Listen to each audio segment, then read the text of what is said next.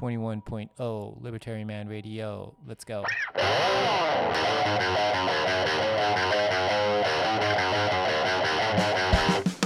In the long run, we're all dead. Give me control of the nation's money, and I care not who makes its laws. Negative interest rates are the dumbest idea ever. The Federal Reserve is not currently forecasting a recession. Chancellor on brink of second bailout for banks. I've been working on a new electronic cash system that's fully peer to peer with no trusted third party.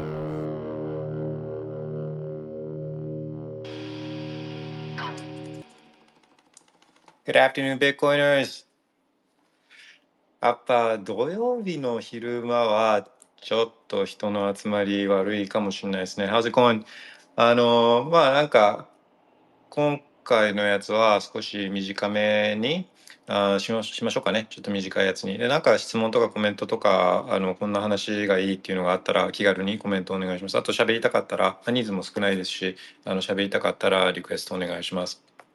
まあ、ベッコインパーソンでせい先にやっちゃうと 37K あいいですよね。30K キープしてるんで、えー、いい感じですよね。こう、あの、year to date、今年の年初からあ今までのこのベッコインの上昇率とかって、えー、どれぐらいかって知ってますか？あのー、今まあ計測したら、えー、1年、今年の初めからあ今日までで125%なんで、125%って2.25倍なんで、あのー、まああんま感じないですけど、うん、すごいですよね。そう。で、まあなんかアメリカとかで今あのすごいそういう経済経済とかウォッチしてる人たちなんかの間で、えー、話題になってるのがアメリカも日本と日本ほどではないけれどもあのすごいこの政府の借金があのガバメントデッカすごい大きくなっていてで GDP 比率でいうと日本よりは低いですけど100%って超えててで、まあ、GDP って国の売り上げみたいなものだとするとその借金がその売り上げを超えてる状態なので、まあ、普通じゃ返せないじゃないですか。っていうまあ返せないですよね。返せないからあのプラスアメリカは金利がすごい今上昇しているのでだからあまあもう本当政策金利5%超えてるんで5.25%とかなんで、えー、そうするとこう新しい借金をするたんびに国債を新たにするたんびにあ今度はこの5%とかの以上の金利をこう払っていかないといけないのでで、まあ、そうするとその借金のスパイラルっていうかあの利払いをするために新たな借金をするっていうもう完全にあの消費者金融状態に、えーまあ、なりつつあるみたいなそういう状況なんですねアメリカって。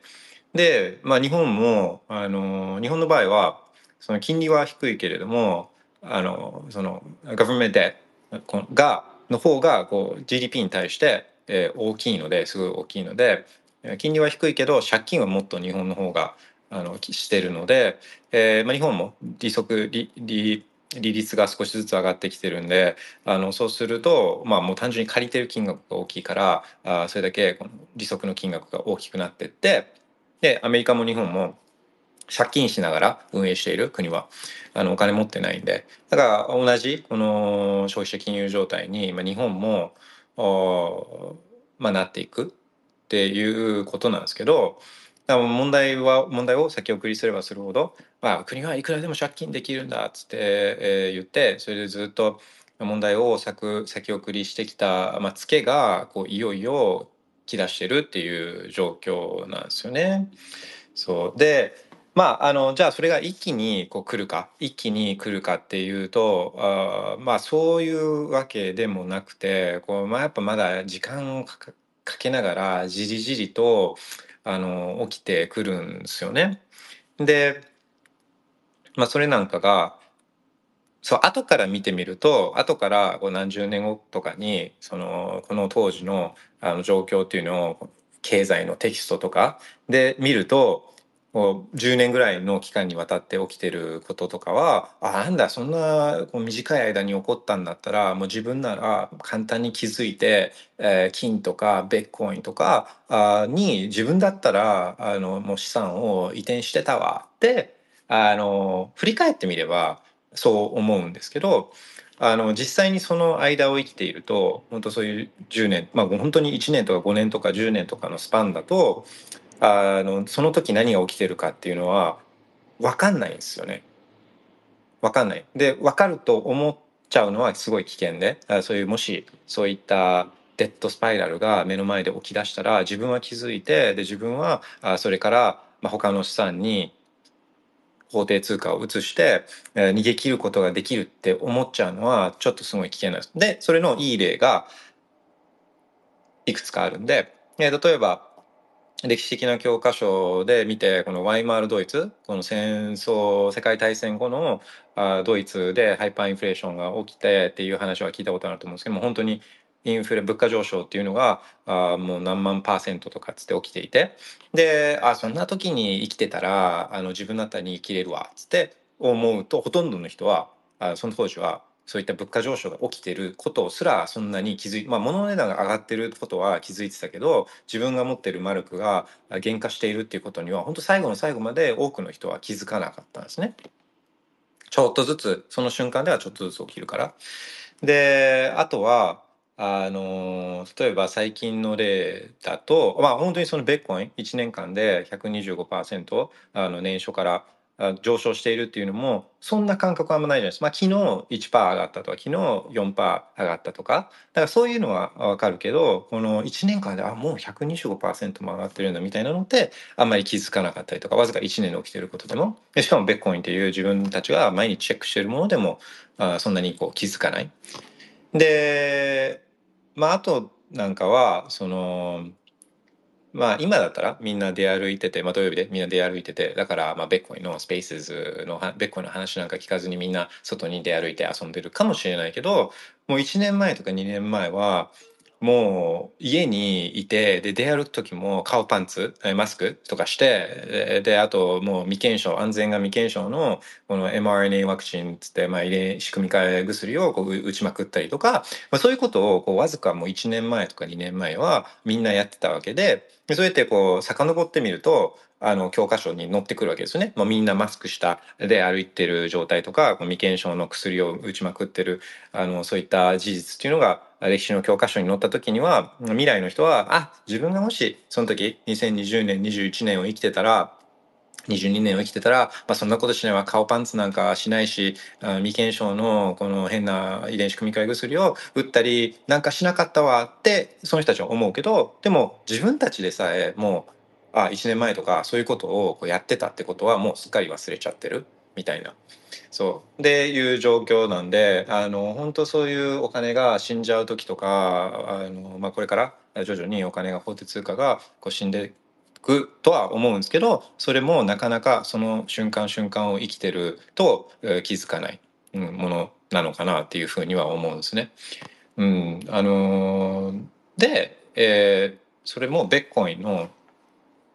ベッコインの過去のパフォーマンスを見ると、まあ、このチャート自分すごい好きなんで今ちょっとスペースの下にと貼りますけどえー、っとあそう今日はちょっと短めにやりますけどなんか質問コメントとかリクエストあったらアクションお願いします。そうこれこのインフォグラフィックが自分は結構好きで。だからまああのいやベッコンいいの分かるけどあの S&P, S&P とかはとかナスナスダックとかはとかあのそういう、まあ、テスラとかはとかあのそういうあるじゃないですか、まあ、金とかはとか。まあそれはそれで、えー、いいと思うしその瞬間風速的にはまあ、あのそうそういうものがそういうものを選ぶっていうのももちろんあるかもしれないけど、えー、どこかな。Bitcoin versus other assets、うん、since 2012 okay, so Spaces の下に。貼り付けました。で、タイトルが Bitcoin vs. Other Assets since 2012っていうインフォグラフィックなんですけど、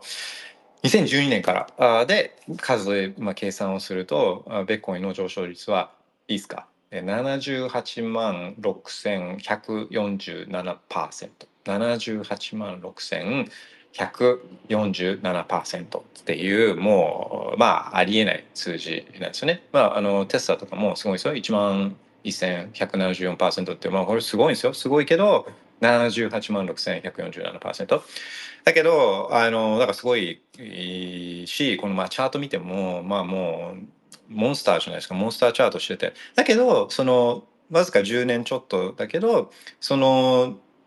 これって歴史の教科書には経済とかの教科書には、え、こうやって載るわけですよね。誕生してからですか十何年で78万パーセントも上昇した人流史上最もこの上昇率が長期にわたって継続的に上昇したアセットとして将来未来の経済の教科書には金融の教科書とかには載るわけですよねこのチャートは。でそれを見た未来の人たちはああもし自分があのその時に生きてたらもうこんなもん十何年もあるんだからもう完全にこれ買ってこのウェーブ乗ってたわってみんな思うんですけどでもこの瞬間生きてる我々はあそそうそうはいかないんだよっつっていうことは分かるんですよね。でその日その日生きてたらあの本当本当この78万6147%上昇してたんだっていうことすら、まあ、気づかないですよねなかなかね。そうで、えー、まあそんななかなかそういうことは気づかないんだよっていう話であのまあだからこうちょっと引いて長期的に見ること大事だしあ自分だけはここれから来るであろう financial crisis とか debt crisis とかあの fiat implosion とかあのから逃げ切れるって、まあ、思っちゃうのはあのちょっと危険なんですよね。うんまあ、そんな話したんですけどまあ昨日あのアンケートで、えーまあ、マトリックス見た人だったら、まあ、に対してあなただったらレッドピル飲みますかブルーピル飲みますかっていうそういうアンケートをしてマトリックス見てなかったらこうちょっと残っちゃうかもしれないですけどあのマトリックスはあのキアヌ・リーブスが出てたっていうことはまあ知ってるっていうことをちょっとあの願ってでキアヌ・リーブスがちょっとあの格闘するようなあそういうような印象はもうあるかもしれないですけどそうだからキアヌ・リーブスがネニオっていうキャラクター主人公でで、まあ、マトリックスでゲ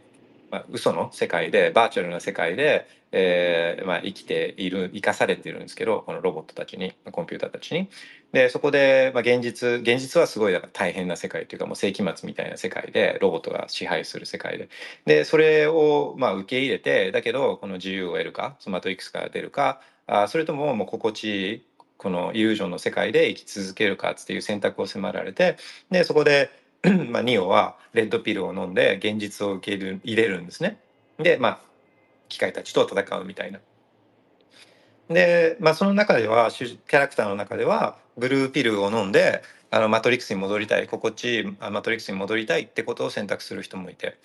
でそういう質問だったんですね、まあ、あなたならレッドピルを飲むかブルーピルを飲むかって。でそしたらあのまあそれ答えてくれてる人だからあのちょっとバイアスはかかってる。もともとベックコインとかあのがに興味がある人が答えてくれてるだろうからバイアスはあると思うんですけど、えー、と一応結果としては74%の人が4分の3の人が、まあ、自分ならレッドピルを飲む辛い現実を受け入れてでも、まあ、自由を得るっていうのを答えててで26%の人はあ、まあ、自分はあの辛い現実受け入れて自由を取るよりはもうあのいる嘘だと分かっててもそういう心地いい世界で生き続けるっていうのを選んでて。でまあほとんどの人は自由選んでるからそれ自体は